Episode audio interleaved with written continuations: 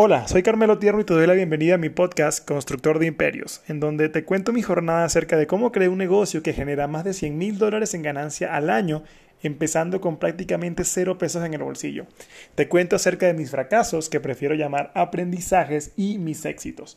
Hoy te contaré dos aspectos que debes evitar si quieres tener éxito en los negocios y en la vida. Número 1. Controla tus expectativas. Cuando yo empecé mi jornada en el mundo del emprendimiento, tenía expectativas realmente altas. Yo me visualizaba como el próximo Uber. Y esto está súper bien. Tú tienes que empezar todo lo que haces con la mejor actitud del mundo. Nadie ha logrado nada siendo pesimista o con pensamientos derrotistas. Sin embargo, hay algo que por alguna razón aún no entiendo por qué casi nadie habla de ello. Y es el hecho de la disposición a cambiar un poco el rumbo cuando las cosas no salen a la primera. Y quiero que esto quede muy claro, no me estoy refiriendo a abandonar, sino a cambiar el rumbo. De hecho, casi ninguna idea de negocios funciona ni a la primera ni en el segundo intento.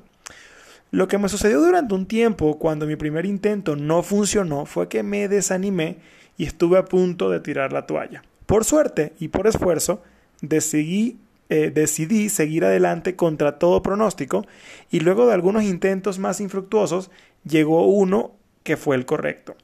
Pero, ¿y si no hubiera seguido un poco más, qué hubiera pasado?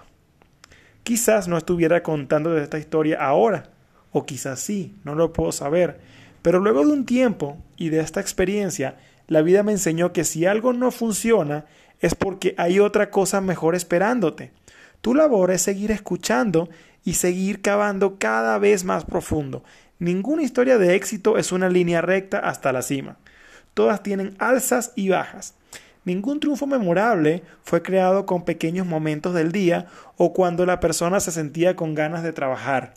El punto que te quiero enseñar aquí es que cada vez que empieces algo nuevo en tu vida, debes visualizar tu objetivo alcanzado, pero debes estar muy claro que el camino variará y si te encuentras preparado o preparada para abrazar esta realidad y moldearla en pro de tus metas, el proceso será muchísimo más placentero. Número 2. Evita la inacción a toda, toda costa. Procrastinar es el peor asesino de tu emprendimiento y de tu crecimiento como persona. Y ahora te voy a decir algo que pocos te dirán, y es que ser efectivo con el uso del tiempo no significa hacer más cosas, de hecho, es lo contrario y esto a mí me costó muchísimo aprenderlo. Significa hacer menos, pero aquello que haces, hacerlo de forma excelente. Y quizás ahora te confunde que te estoy diciendo esto, pero permíteme mostrarte un punto que ilustrará lo que te quiero indicar. Uno de los secretos de las personas exitosas es no dedicar tiempo a las actividades en las que son débiles y dedicar el mayor tiempo posible a las actividades en las que son fuertes.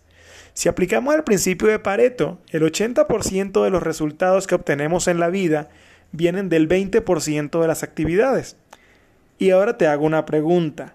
¿Cómo crees que cambiarían tus resultados si la mayor parte del tiempo lo dedicas a realizar actividades de valor? La respuesta es bastante obvia, ¿cierto?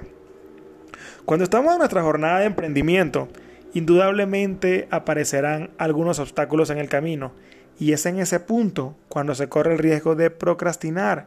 Es cuando nos enfrentamos a cosas que no sabemos cómo superar y allí es cuando debemos pensar en quién nos puede ayudar y no en cómo podemos resolverlo. Me refiero a decir quién es la persona correcta que me puede asesorar, que me puede ayudar a superar esta situación de una forma efectiva va a ser mucho más rápido si tú te empiezas a tomar todo el tiempo para aprender cómo hacerlo. Espero te haya resultado interesante este episodio.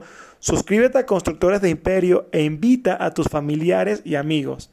Y repite, yo soy un constructor de imperios. Hasta el próximo episodio.